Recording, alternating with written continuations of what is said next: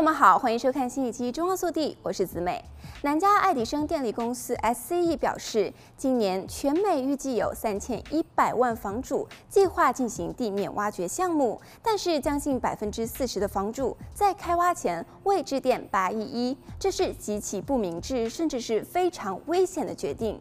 联邦政府的机构也是提醒民众，在挖掘地面前务必拨打免费电话号码八一一，以免挖到埋在地下的管道线路，造成危险事故。贸然进行挖掘作业，可能会挖到埋在地下的电线、瓦斯管线、水管、电话线以及光纤缆线，进而导致出现停电、爆炸、受伤、死亡以及潜在的损害赔偿责任。加州每年都会因此发生数千起意外，在全美范围内，每年这类意外发生的次数更是多达十万次。根据 Call811.com 网站的统计，很多居民都有一种错误的想法，认为进行一些简单的家庭装修项目时不需要致电811。二零二零年涉及挖掘作业的四大简单家庭装修项目，包括种植、建天井或露台、建造围栏和安装油桶。SCE 企业风险管理和公共安全资深顾问表示，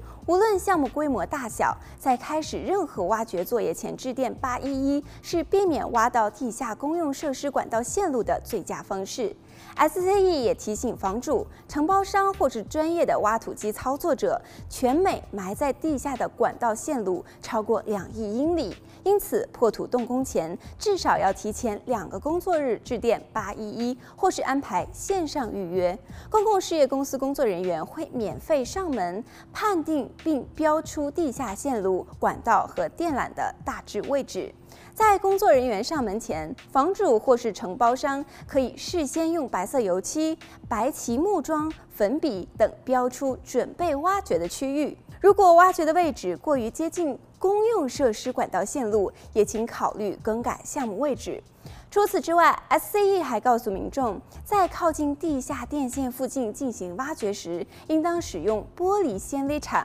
在地下公用设施线路外边缘十八到二十四英寸范围内挖掘时，应当使用手动工具；在项目完工之前，也应当保留公用设施管道路线的标记。